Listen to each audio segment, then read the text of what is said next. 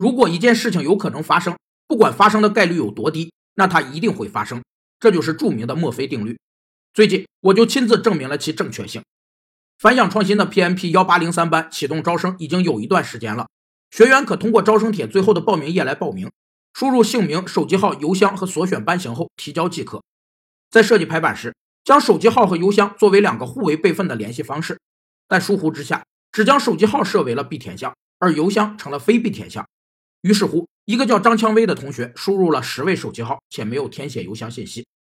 这个事情真实的诠释了墨菲定律：一是任何事儿都没有表面看起来那么简单；二是所有的事儿都会比你预计的时间长；三是会出错的事儿总会出错；四是如果你担心某种情况发生，那它就更可能发生。最后说两件事情：一是请张蔷薇同学重新提交报名信息；另一件事，幺八零三班依然使用 PMBOK 第五版教材备考，这趟是真的末班车。